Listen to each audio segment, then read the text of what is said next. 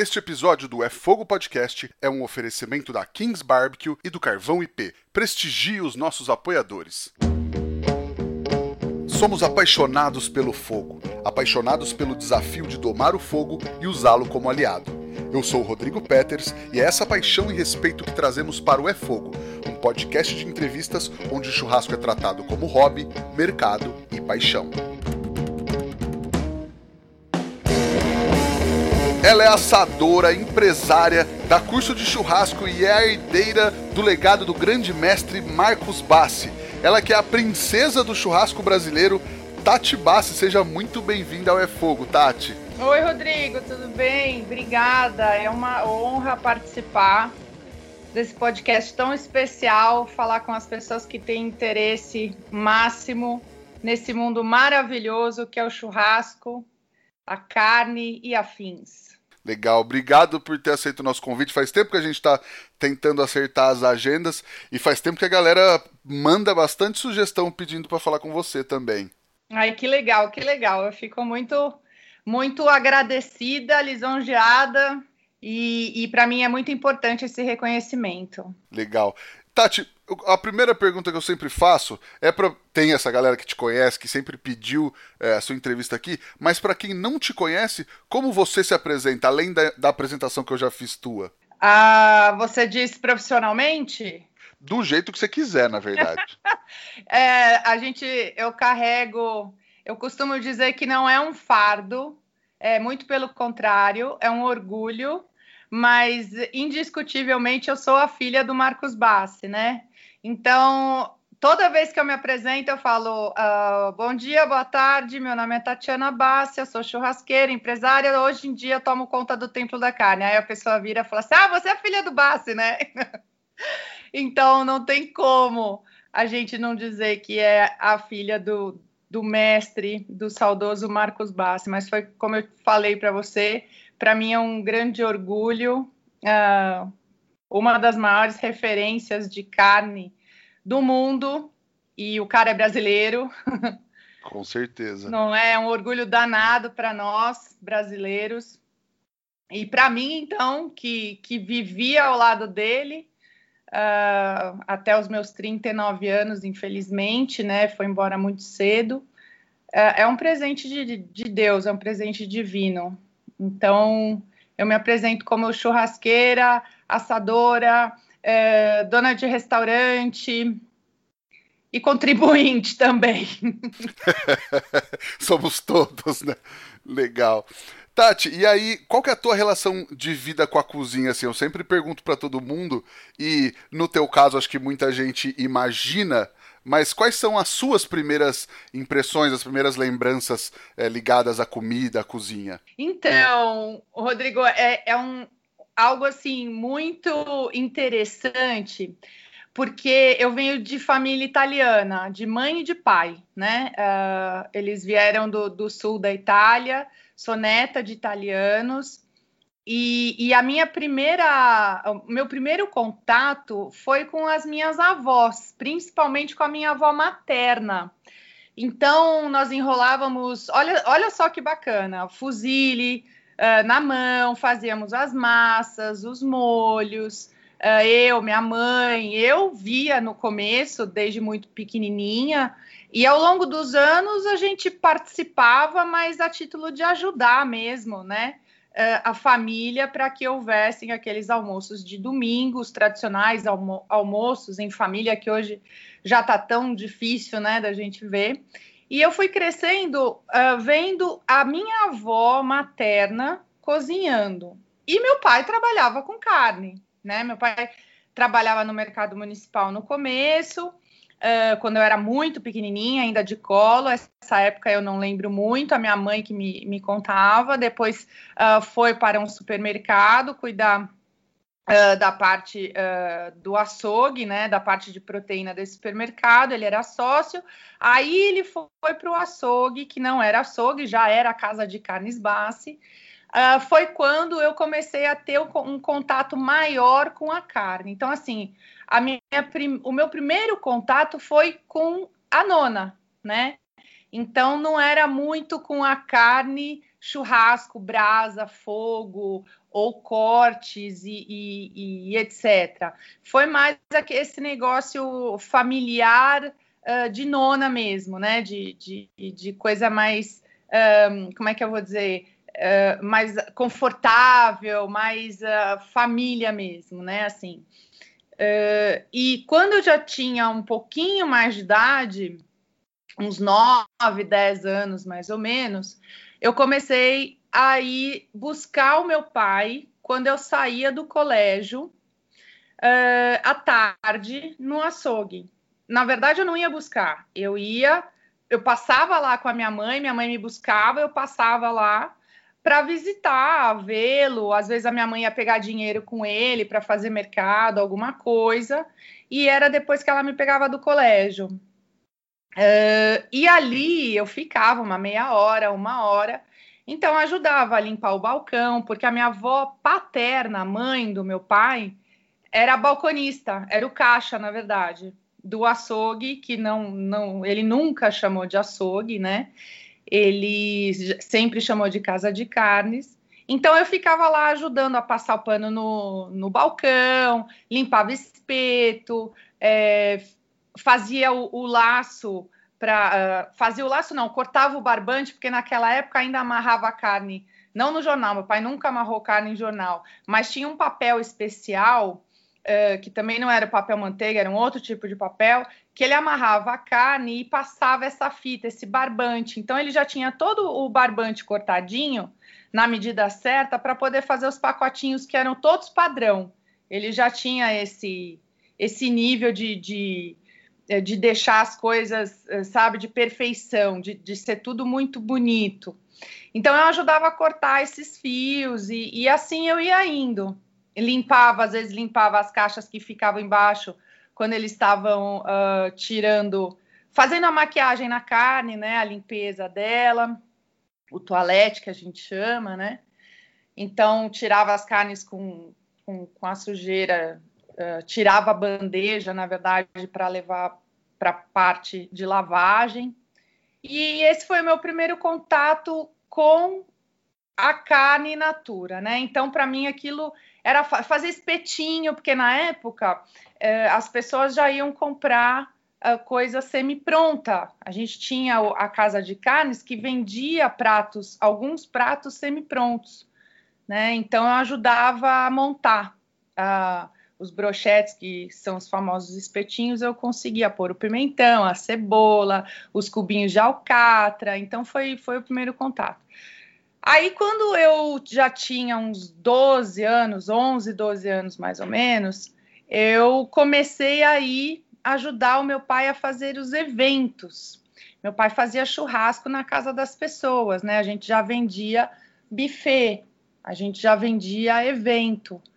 E eu ia junto com ele, ajudava carregando os espetos, carregando a, as grelhas que eram mais finas, uh, os pacotes de carne. E aí eu comecei a, dali para frente, foi totalmente papai e deixei as nonas de lado, a parte do fuzile, do molho e comecei a, a lidar mais com aquele, aquele ambiente masculino que que para mim era uma descoberta, né?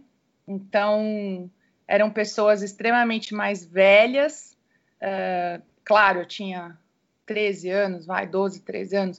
Eram pessoas, pessoas extremamente mais velhas, uh, todos homens, né? Então, às vezes era assim, final de um jogo de futebol, e, e aí o meu pai ia assar carne eh, para essas pessoas e a gente levava as churrasqueiras e, e, ele já mandava fazer na época os tambores eh, nas medidas que ele queria, com a grelha o tamanho que ele queria. E aí a ele, mais dois ajudantes e eu. E eu lembro que eu levava sempre um banquinho junto, uh, porque chegava uma hora eu estava exausta já, né? Então eu sentava um pouquinho distante da churrasqueira que era bem quente e ficava olhando. Então, para mim, aquele mundo me fascinava, porque eram assuntos que eu nunca tinha ouvido, eram pessoas bem mais velhas, e, e eu gostava de ouvir o que eles falavam. Então, foi o meu primeiro contato, e comecei a, a entender que eu também podia fazer. Nossa, que demais, Tati.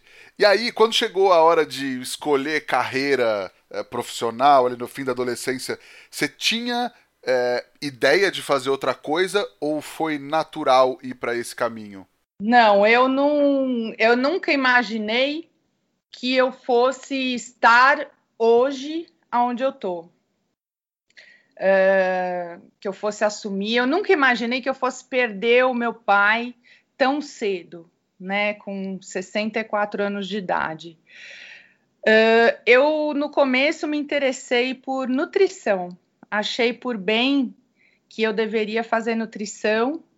E eu tenho 47 anos, então, na época que eu comecei a, a estudar para prestar o vestibular, a faculdade de nutrição era uma faculdade nova, né, era mais ou menos nova aqui no Brasil, e, e era um, algo importante assim que estava tava surgindo. E naquela época, o meu pai, uh, a gente trabalhava muito com o frigorífico, né? O frigorífico estava bombando e, e, ele tinha um pouco assim de, de necessidade de pessoas que entendessem para ajudar, né? Uh, naquele, nesse sentido do, do animal. E aí uh, do animal com uh, a, a, transição, né? Do animal para o, o, o corte, o restaurante, para restaurante, para supermercado, essa parte. Não a parte da pecuária, mas a parte da transição. A, a, parte do animal uh, abatido para a mesa do consumidor, né? O produto final, na verdade. Então, uh, eu comecei a me interessar por isso e prestei, entrei, só que eu não estava me achando muito na parte da nutrição. Uh, e eu tive uma oportunidade de morar fora, né? Eu tive uma oportunidade de, de, de viajar para a Califórnia e eu fiz duas faculdades lá. Fiz administração de empresas na UCLA e depois eu fiz mais dois anos de marketing, porque nesse interim uh, o, o marketing estava despontando muito aqui também. Era tudo, a, tudo era planejamento de marketing, tu, sempre foi. Mas para nós, para minha família, era uma empresa é ainda uma empresa extremamente familiar. Eram coisas novas, né? E, e aí o meu pai falou: bom, filha, vamos fazer uma coisa. Você já aprende a falar inglês, já volta com duas faculdades e vai ser um orgulho para mim. E aí foi o que aconteceu. Eu fiquei cinco anos e meio na Califórnia estudando. Inclusive, tem histórias fantásticas dele lá comigo, porque meu pai mal falava português, né? Meu pai estudou até o quarto ano primário. Vou começar a chorar, Rodrigo. Pera. Ele. Tranquila. É, ele falou: Bom, filha, eu, eu preciso de alguém que saiba falar direito para me ensinar. Então você já vai, já aprende a falar inglês e pronto. E já volta com marketing, tá bom. E aí ele, ele desses cinco anos e meio, ele conseguiu Claro que eu vinha bastante para o Brasil, todo final de ano e Natal eu vinha para cá. A minha mãe ia bastante para lá. Mas ele mesmo conseguiu ir para lá umas quatro vezes desses cinco anos e tanto que eu fiquei lá. E todas as vezes que ele estava lá, é claro que na minha casa tinha churrasco, todos os dias praticamente. Ele ficava desesperado com aquela churrasqueira a gás e pedra, porque para ele aquilo também era uma novidade. Você imagina, eu tenho 47, pronto, falei, falei minha idade, não tem problema. imagina. Pois é, eu tenho 47 anos, naquela época eu tinha 20, 20 21, 22 mais ou menos. É, ele não, ele conhecia, né, a churrasqueira a gás com pedra, mas não era como são as de hoje, né? Uh, que hoje faz um baita churrasco bom pra caramba, ok, super, tem uma churrasqueira a gás com pedra, bora lá, vai sair um churrascão. Mas naquela época não era assim, então ele ficava revoltado e no condomínio não podia ter churrasqueira de alvenaria, onde eu morava não podia. Não sei porquê, nem, nem sei porque não podia, mas não podia.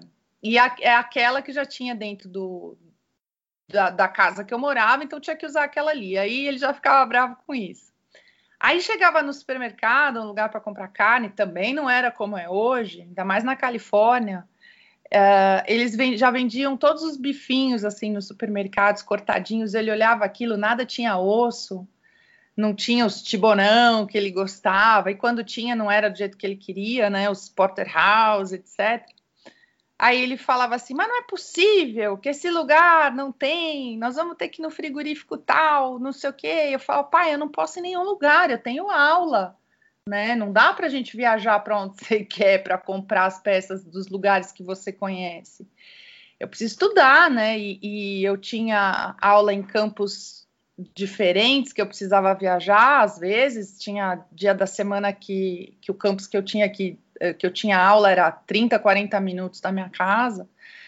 E aí ele falava: então quer saber? A gente vai nesse supermercado aqui na frente da sua casa mesmo.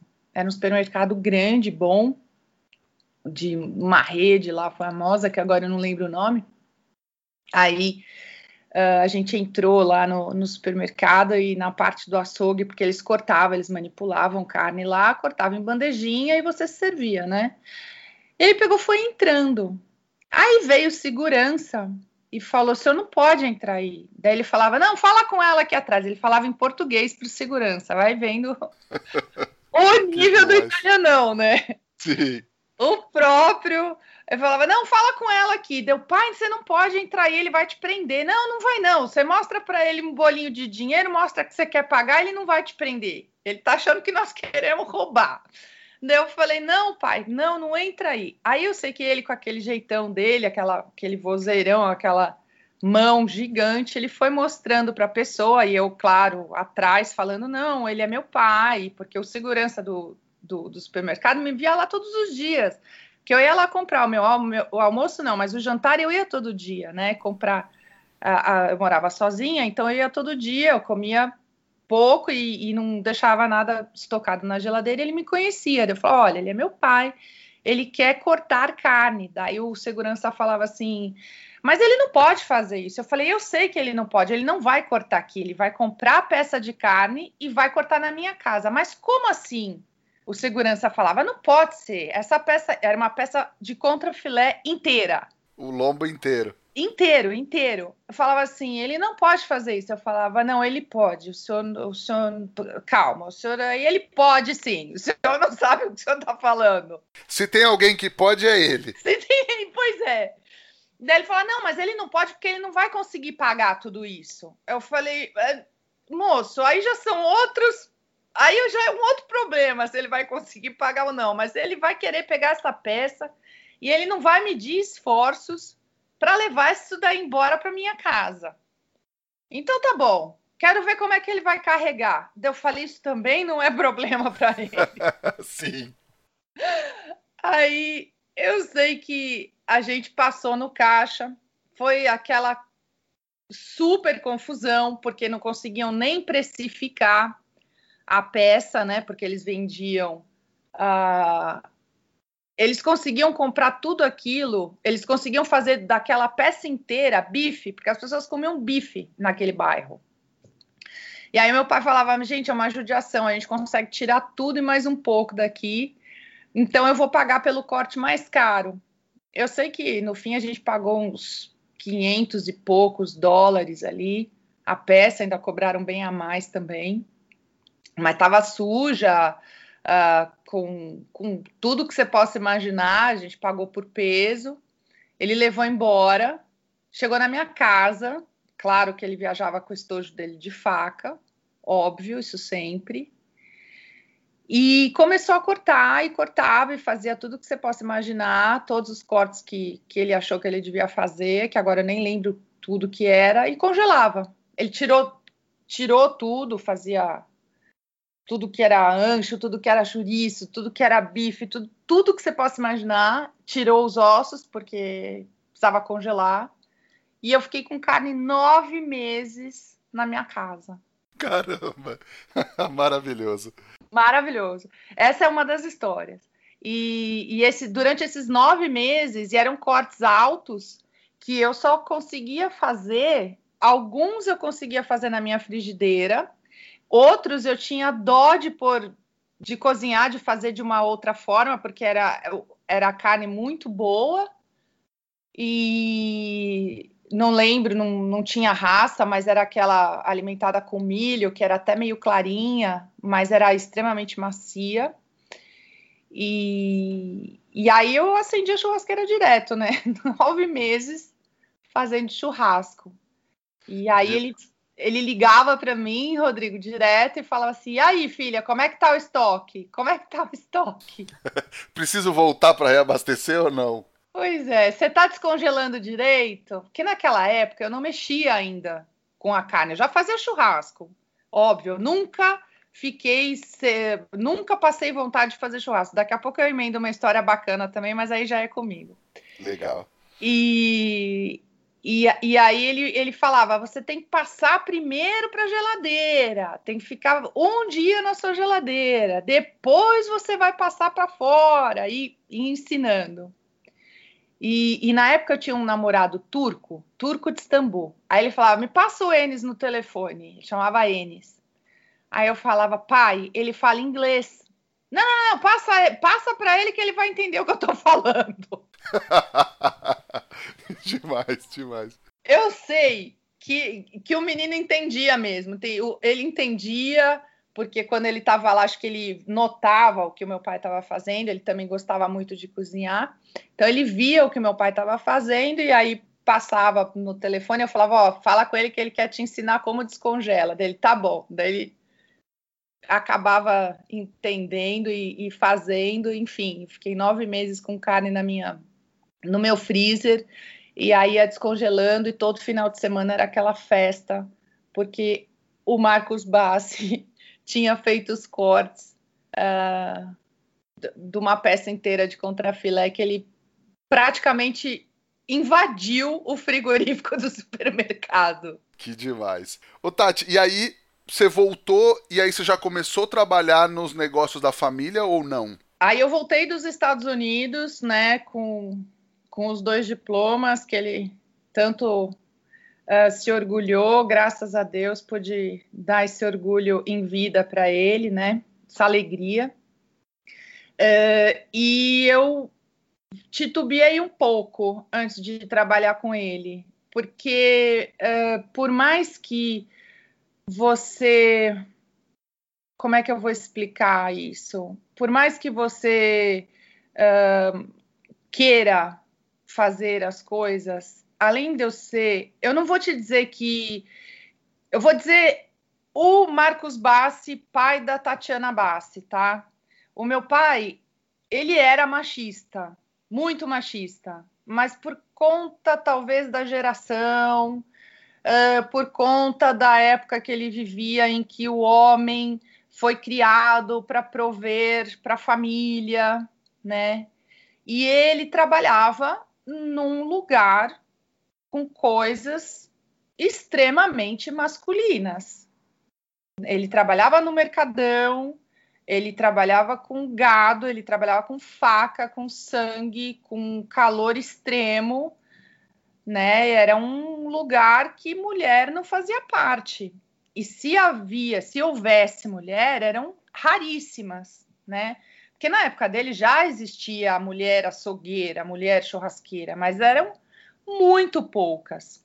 E eu fui criada, sem vergonha nenhuma também de, de falar, porque acredito que, que várias mulheres é, foram criadas assim como eu.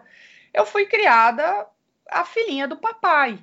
Eu realmente fui criada embaixo da asa, principalmente dele. Então, quando eu comecei a trabalhar com ele em loco, houve muita briga.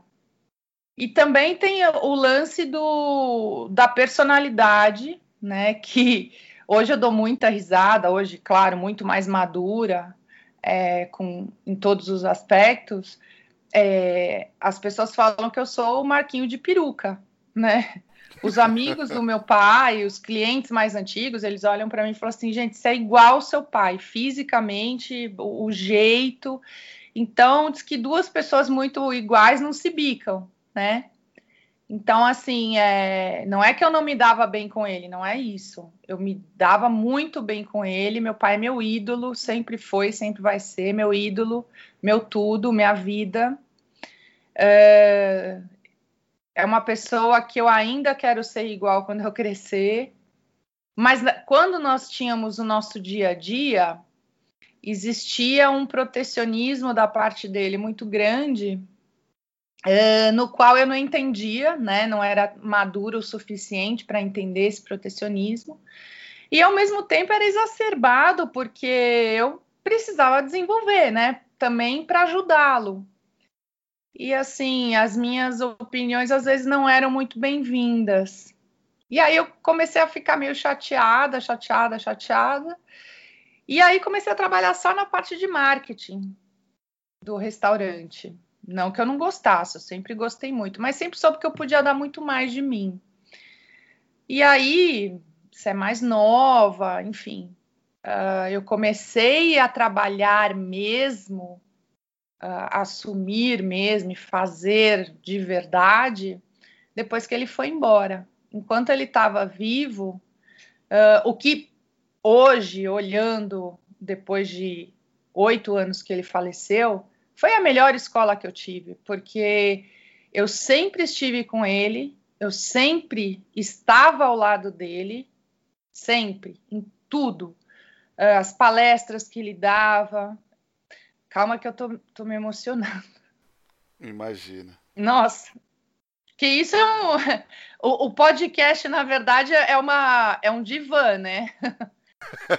É um divã. A gente vai, vai lembrando as histórias assim e contando, pelo menos esse assim que você vai contando o que você tem para falar, né? É impressionante. Sim, sim. Uh, então, ao longo desses anos que ele não não ele não fazia proposital de não deixar eu fazer, não era isso. Talvez ele quisesse me proteger e, e e eu agradeço muito porque ao longo desses anos todos que eu fiquei ao lado dele, só vendo, só participando uh, de uma maneira visual e, e, ouvinte, eu consegui uh, maturar muitas ideias nas quais eu não tinha voz, né? Muitas coisas que eu não tinha voz, eu não podia, eu até podia falar, mas não, não não adiantava, não, não fazia diferença para ele, né? O que eu estava falando ou não naquele momento. Mas uh, aí acontecia a cagada, né? Literalmente, aí acontecia aquilo que eu tinha dito e ele não tinha ouvido. E aí eu tinha, eu pensava comigo, é claro que ele nunca aceitava, mas eu pensava comigo, ah, nossa, eu acertei, dessa vez eu acertei. Então agora ele vai fazer de uma outra forma e agora eu vou aprender realmente. Eu eh, já aprendi como a gente não deve fazer, agora eu vou aprender o que deve fazer. E ele era um gênio, ele dava a volta por cima num 360 que você falava, não é possível que ele tirou da cartola isso que ele está fazendo. Então era assim, hoje, olhando depois de oito anos que ele foi embora, é, tudo, eu, tudo isso que ele não me deixou fazer, não me jogou na fogueira, né? Literalmente, ele não deixou eu, não, não me jogaram na fogueira, não deixou ninguém me jogar na fogueira, não deixou com que eu desenvolvesse talvez ideias que ele já sabia que não iam dar certo, né? Ele me protegeu. E eu fui aprendendo com o, o, o fazer e o desfazer dele. Uh, para mim, assim, eu só tenho a agradecer. Mas pegar na, a, na, a, pôr a mão na massa foi só depois que ele foi embora. Que legal. E aí, Tati, nesse momento que seu pai nos deixou, eu já te vi em entrevistas falar que já tinha planejamento feito, inclusive com ele, para mais uns três anos, né, dos negócios. Como é que foi esse processo para vocês. E aí eu emendo também uma pergunta do Instagram aqui do amigo Léo, do arroba Dom Pimenta Bar de Sorocaba, se a ideia era continuar o trabalho do seu pai ou se naquele momento você pensou, é, você, sua mãe, sua irmã, vocês pensaram em desistir. Não, desistir jamais. Desistir nunca. Uh... Quando eu soube que ele estava doente e o médico já câncer de, de pulmão, tá? Para quem não sabe, câncer de pulmão, cigarro maldito. É, provado, comprovado. Foi cigarro e, e o pulmão dele era inexistente. Já estava. Meu pai fumava desde os 13 anos de idade. E aí o médico falou: olha, a gente vai fazer o que pode, mas já deu metástase e vamos ver quanto tempo tem de sobrevida. Quando ele falou isso, eu falei, pelo amor de Deus, eu preciso de no mínimo uns 10 anos para poder me preparar para fazer alguma coisa. E foram seis, foram seis anos. Eu te juro que eu não sei até hoje como eu consegui. É, é querer muito deixar esse legado dele vivo e, e, valorizar cada vez mais tudo que ele fez pela carne, pelo churrasco, uh, a paixão que ele tinha por essa profissão, que para ele não era trabalho, era diversão, uh, para nós brasileiros, né, e para o mundo. Então, quando isso aconteceu, eu falei não, eu não posso deixar e eu olhava para minha irmã, eu falava, a minha irmã não tem o menor, o menor jeito, né? As pessoas uh, não são obrigadas, né? As pessoas têm que fazer o que elas gostam, o que elas uh, o que elas têm aptidão, né, para fazer. E, e, eu amo isso que eu faço. Só que eu falava assim, eu pensava assim, meu Deus, ele é o Bassi. Eu não, não posso entrar e falar, olha, agora sou eu. Não, não, não existe isso, até hoje não existe isso. Né? O cara é. Não existe. Tanto é que, que as pessoas são sim insubstituíveis. Ninguém substitui ninguém. Você vai continuar as coisas, claro, uh, mas do seu jeito que é o que eu costumo dizer. Eu continuo o legado dele, vou até o fim, até onde eu puder, até onde eu conseguir, do meu jeito, mas com os ensinamentos dele. Eu sou, assim, discípula dele. Uh, não, eu concordo com tudo que ele ensinou para todo mundo. E acho acho que todos, muitos de nós, muitos, muitos, porque eu, eu fui aluna dele como muitos, muitas pessoas que hoje trabalham com isso e são maravilhosas e sabem muito sobre o assunto. Eu sou aluna igual, fui aluna igual. Então, naquele momento, eu, pensei, eu não vou, não vou desistir jamais, mas eu não posso uh, imitar o Marcos Bassi, eu não posso, como profissional, eu não sou o Marcos Bassi, né? E eu não posso ter essa pressão de ser como ele, né? Porque não, não eu, mas já ouvi muitas pessoas comparando ele com o rei Pelé, ele é o rei da carne, né? Então você imagina uma menina, né, uma moça, uma mulher que foi criada uh, extremamente protegida pelo próprio pai, pelo provedor master, né? Que me protegia de todas as formas que você possa imaginar, mas ao mesmo tempo eu andava grudada nele, eu costumava dizer que, ele, que eu era o piolho da cabeça dele, é, que ele não ia conseguir. Tinha vezes que ele precisava ir nos lugares 5, 4 horas da manhã, eu ia junto. Ele falava, mas filha, é muito cedo. Eu falava, mas pai, eu quero ir. Mas você não desiste, né? Eu falo, não, eu quero ir junto, tem problema? Não, não tem. Então eu ia junto e falava, pai. Então, e, e, essa pessoa que, que te protege, que te ilumina, que te ensina, vai embora, né? E aí eu falei, eu não vou dar conta.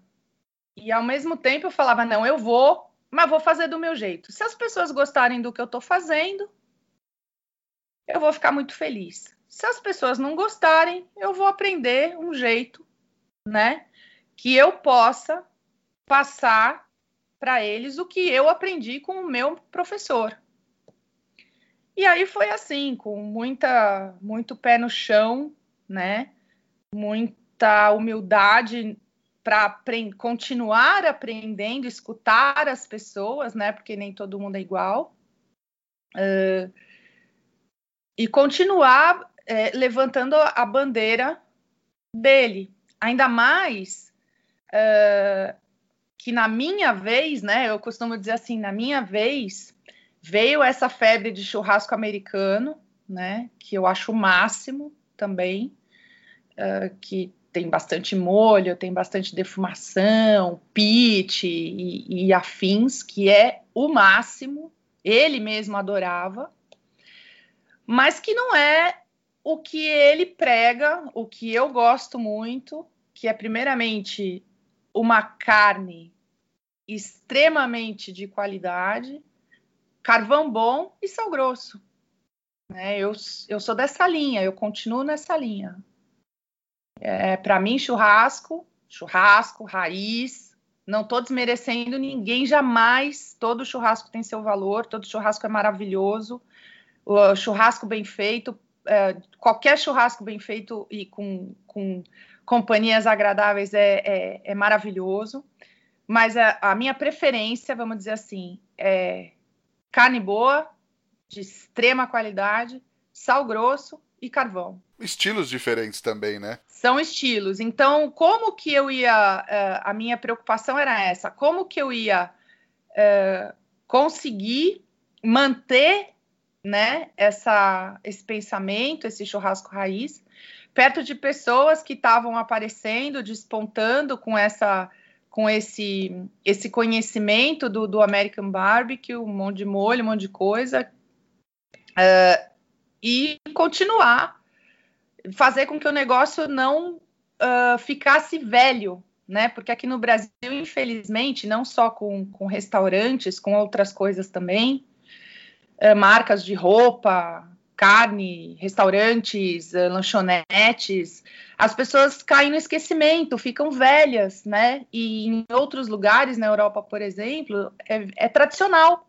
São restaurantes tradicionais, são marcas de, de roupa tradicional. Aqui não, aqui cai no esquecimento, né?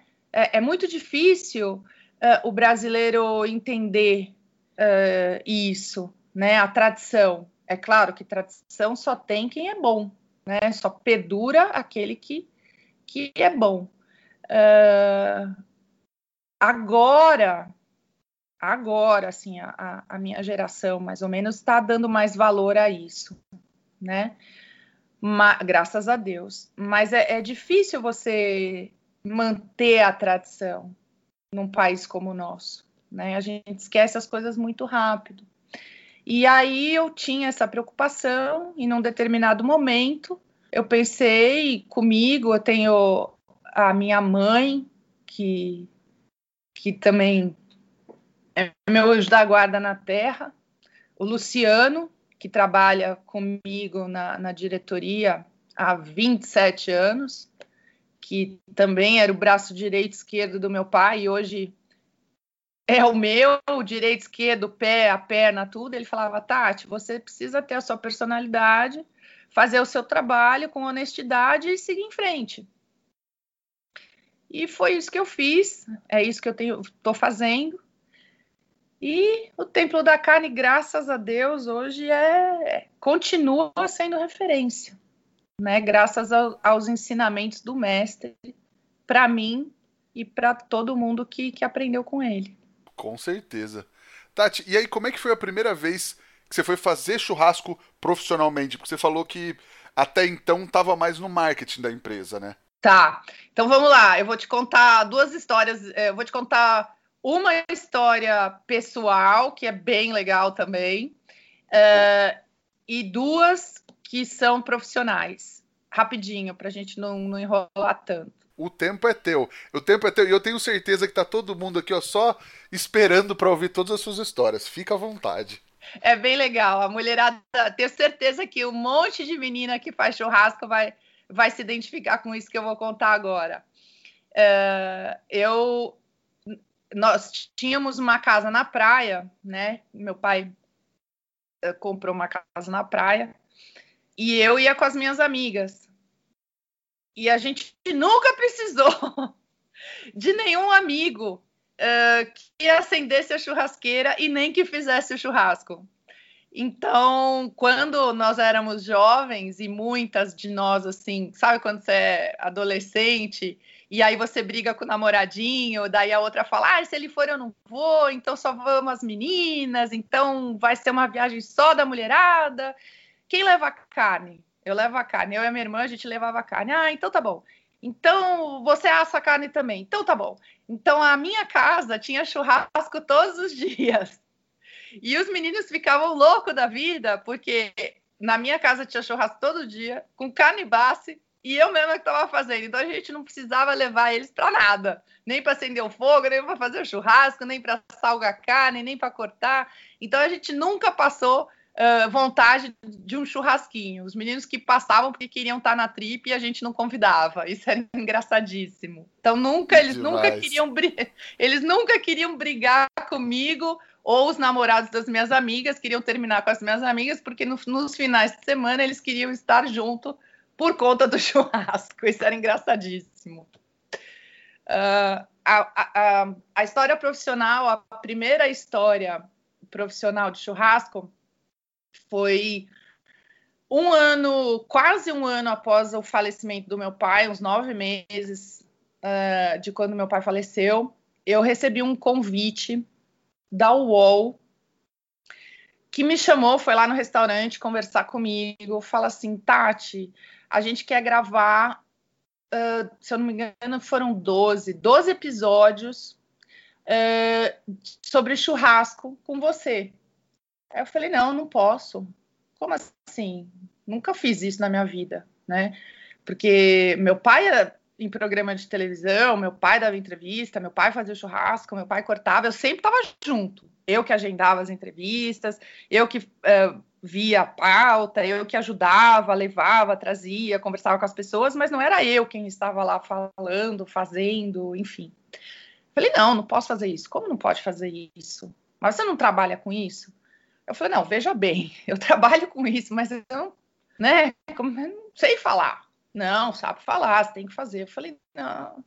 Aí ele falou, eu falei, se meu pai, te, você tá me chamando porque meu pai não tá mais aqui, você ia ter chamado meu pai? Daí a pessoa que veio conversar comigo falou assim, não, eu tô chamando você porque você é mulher e eu quero uma mulher fazendo churrasco. Se seu pai tivesse vivo, eu não ia chamar o seu pai, eu ia chamar uma outra pessoa, porque eu quero uma mulher fazendo. Por isso que eu tô procurando você. Aquilo, Rô, me deu uma força, mas uma força que eu falei, então tá bom, então marca, vamos fazer agora. Daí eu conversei, acertei tudo, que, o que nós íamos fazer, os roteiros, e, e ao longo desse processo, eu pensava comigo, gente, eles estão confiando em mim, que eu vou fazer um negócio bacana, que eu sei fazer, porque realmente eu, eu sei fazer, né? E, e eles querem, vieram falar comigo, então eu vou sim fazer, né? Então, ao longo desse processo, até começarem a, a filmar e, enfim, fazer esse vídeo, eu fui trabalhando na minha cabeça é, o que eu tinha vontade de fazer, que ele nunca tinha feito, porque ele era turrão comigo, né? Ele falava, não, isso não, não vou fazer isso, não.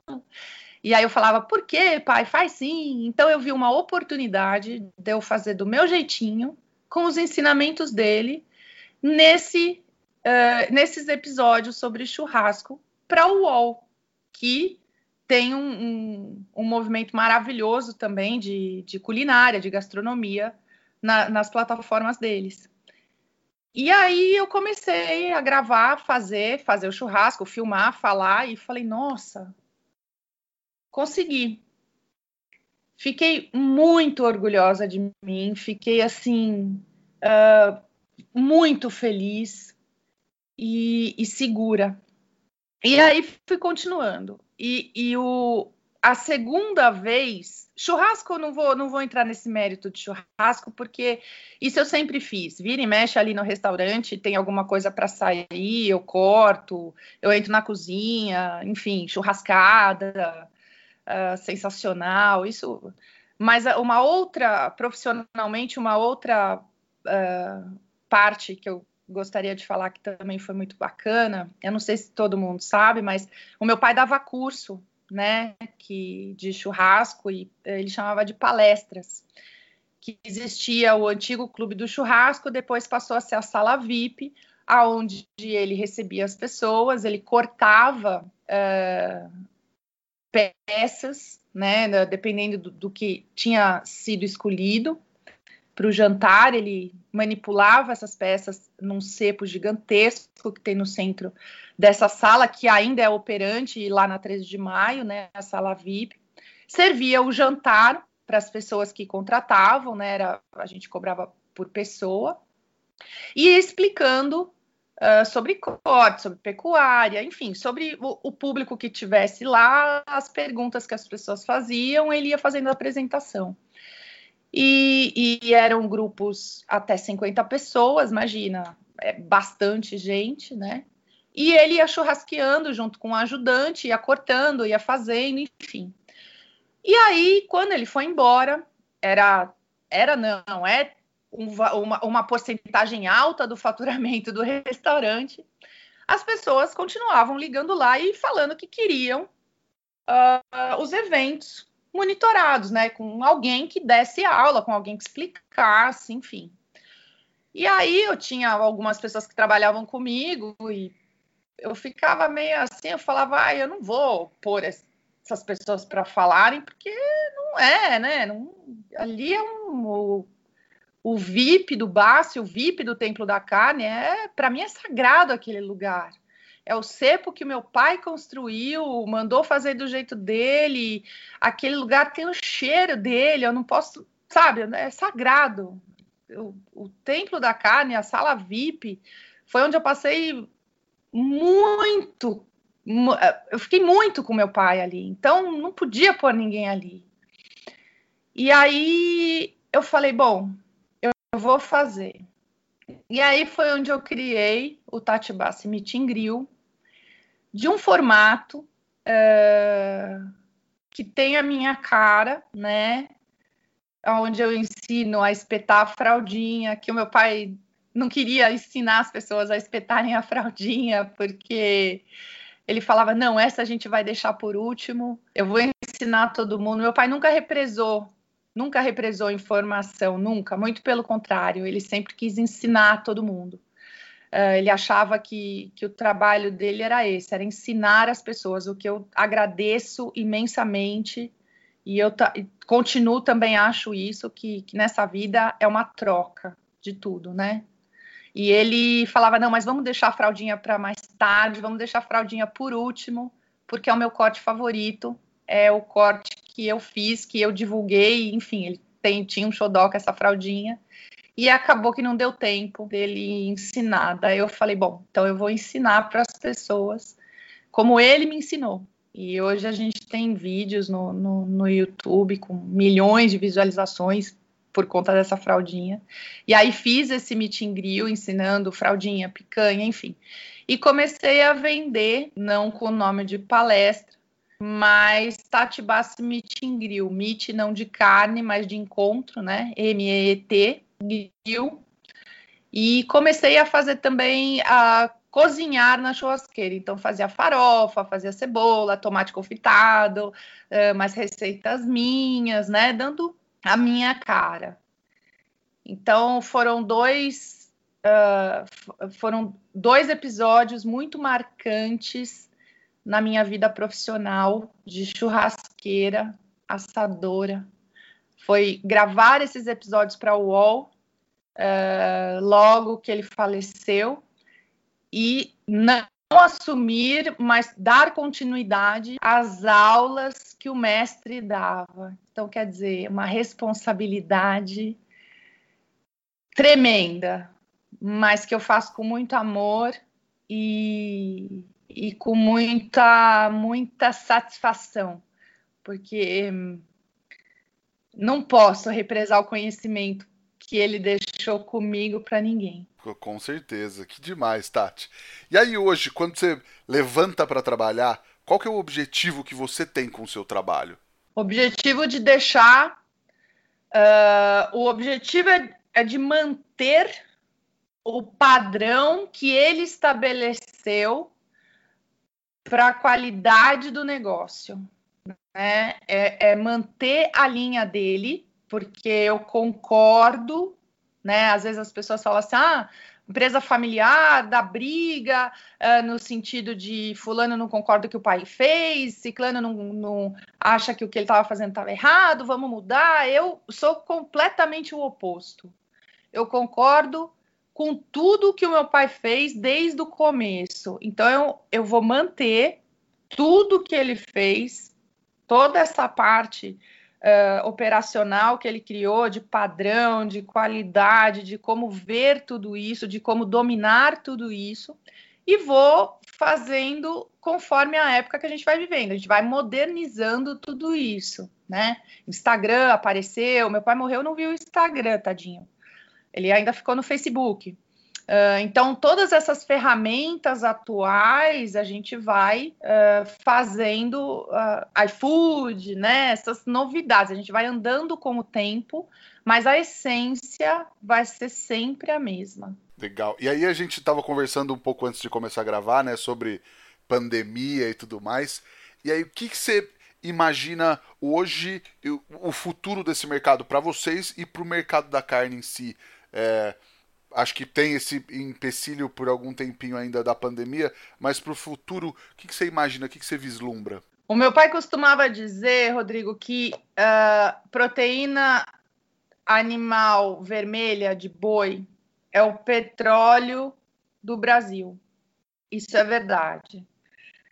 Uh, e por isso ela vai encarecer cada vez mais. É claro que a gente vai ter uh, momentos de fôlego, né? Isso é óbvio que a gente vai ter momentos de fôlego, mas realmente é ouro.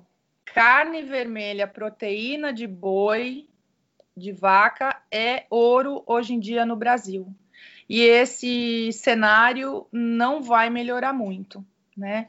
Então a gente tem que ser muito perspicaz. Quem trabalha com isso tanto é que a gente já se vira bastante com os cortes do dianteiro, que hoje a genética animal, a genética bovina propicia, uh, propicia o mercado a trabalhar melhor com, com esses cortes, porque a, a qualidade do, do animal está melhor, né?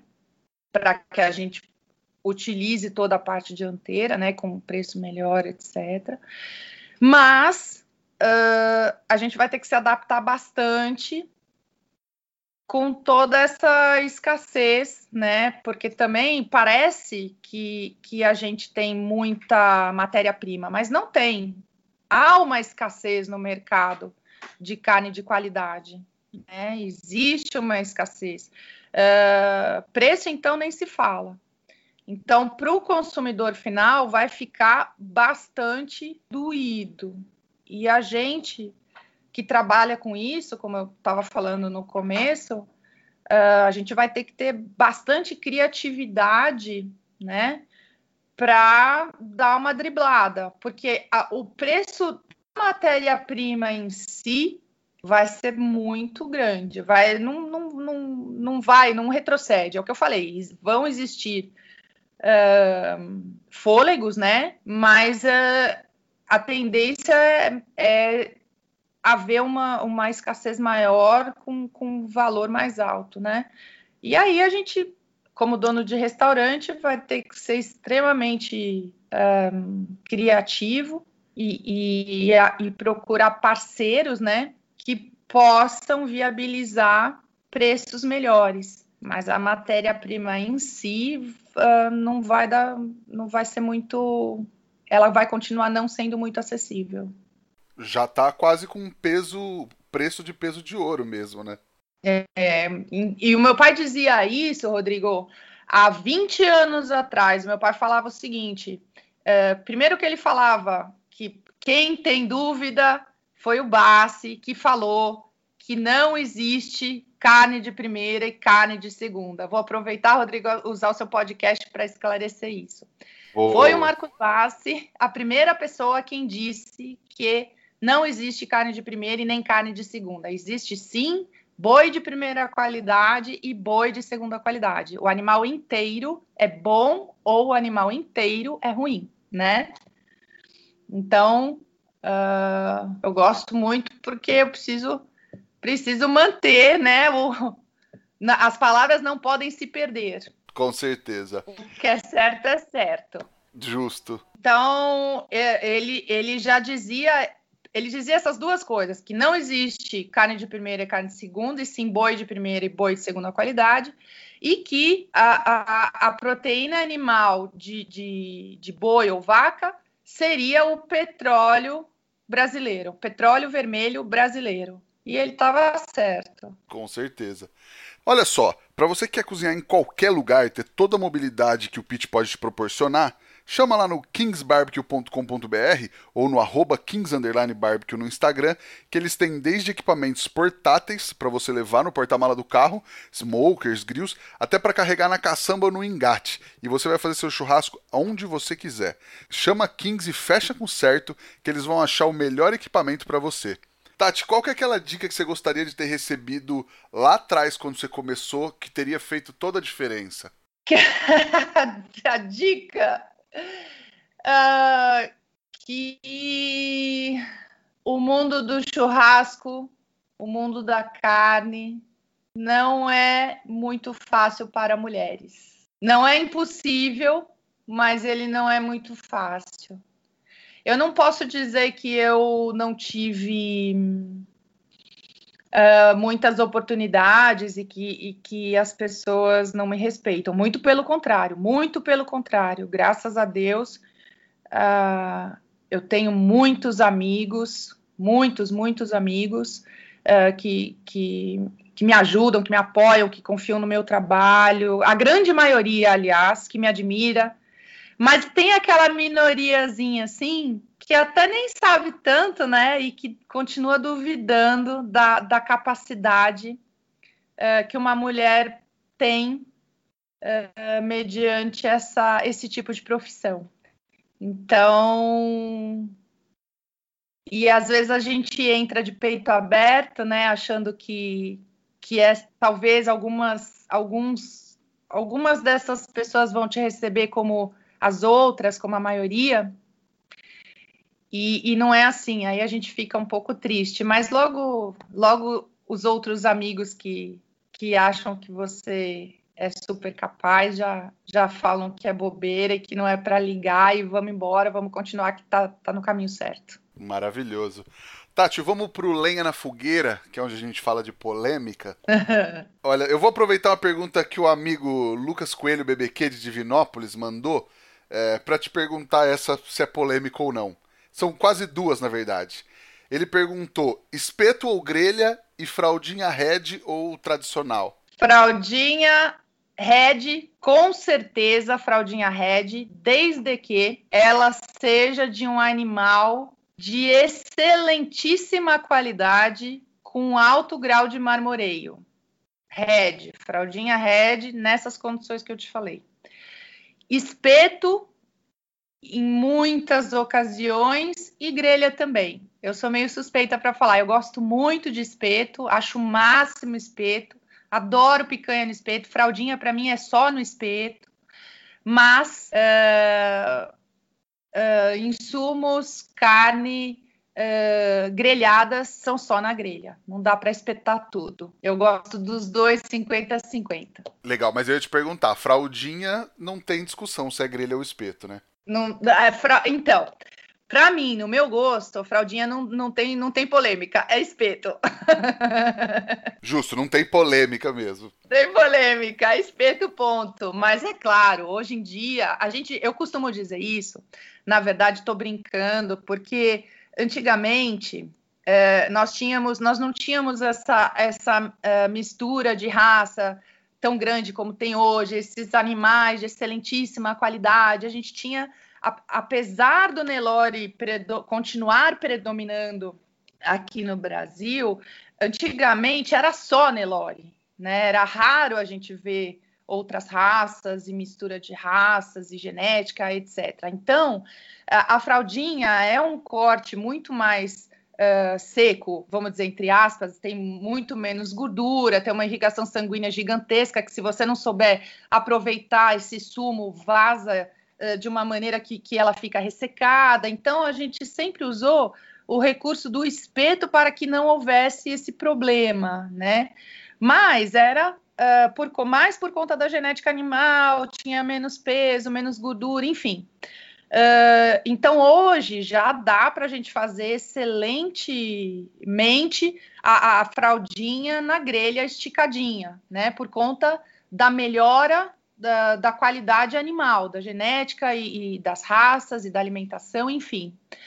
Uh, mas, mesmo assim, eu continuo preferindo o espeto, porque você imagina esse animal muito superior àquele que nós consumíamos no passado, hoje uh, no espeto. Então é 150%, né? Então eu continuo preferindo espeto para fraldinha. Maravilha. Tati, agora a nossa pergunta de um milhão de reais. O que o fogo significa para você? O fogo, para mim, ah, o meu pai vivo. É isso. É ele comigo o tempo todo. Só. É ele ah. vivo perto de mim. Demais. Se alguém se segurou até agora ouvindo a gente, agora foi. é. agora, agora rolou. Aqui, aqui já rolou as lágrimas. Mas maravilhoso, Tati. E você tem alguma receita, um truque, uma dica para passar para a galera? Tenho. Eu tenho uma dica que eu gosto bastante, é, que é, bom, todo mundo já sabe, mas que já, já, já assistiram os vídeos dele, a maioria né, das pessoas que são interessadas nesses assuntos, a maioria já viu, que faz toda a diferença. Às vezes a gente não dá valor, mas faz toda a diferença. É, toda vez que você for assar ou grelhar uma carne, deixa ela próxima à churrasqueira antes de começar o preparo. Então você põe, vai, você fez todo, vamos supor que você congelou, a carne estava congelada, você fez todo o processo de, de descongelamento, né? 24 horas, aí foi para essa geladeira, aí você tirou os 20 minutinhos antes, aí você salgou ou não salgou, aí vai do gosto da pessoa. Antes de levar à grelha, deixa uns 10, 15 minutos próxima à brasa.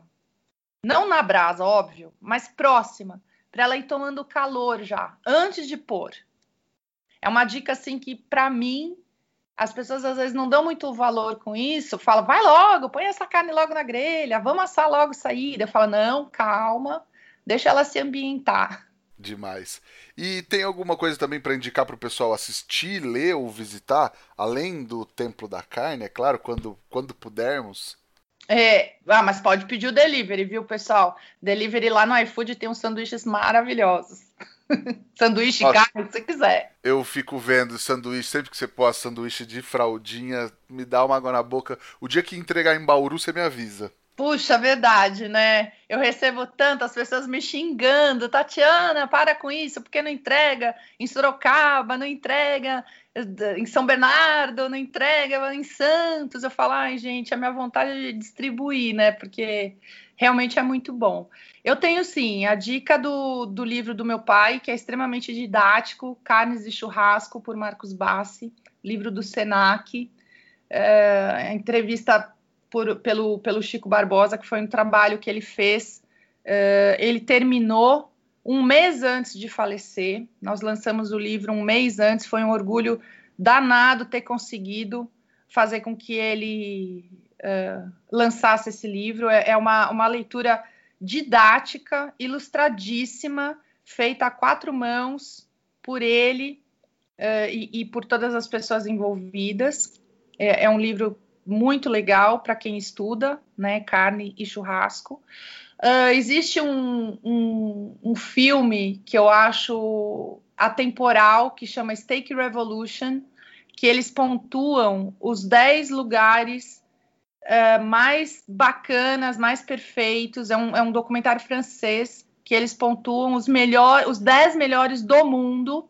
E o Bassi tá, é um dos 10, é o sétimo, com a fraldinha. E aí eu costumo dizer para as pessoas que não é o Marcos Bass que está lá, é um brasileiro que está lá, entre os 10 melhores do mundo. Então, isso é um orgulho danado para nós, né? Para todos nós.